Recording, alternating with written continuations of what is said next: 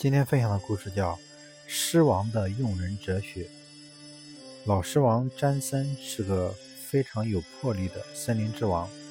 他将森林治理得井井有条，各个动物各司其职，使别的入侵者难以找到立足之地。老狼山姆却一直对詹森表示不服，但是狮王却从没有表示什么，反而让他担当军事重任。相反，能说会道的狐狸汤姆却没有得到重用。一次，在森林大会上，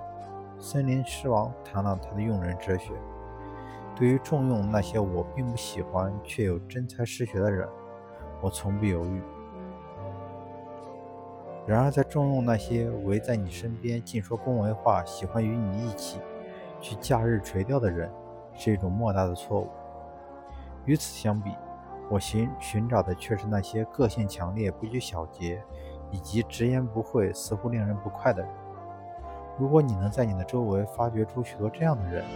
并能耐心地听取他们的意见，那你的工作就会顺利。就像野鸭一样，野鸭或许能够被人驯服，但是一旦被驯服，野鸭就失去了它的野性，再也无法海阔天空地去自由飞翔。一个管理者应看清每个人的实力，并据此进行工作分配。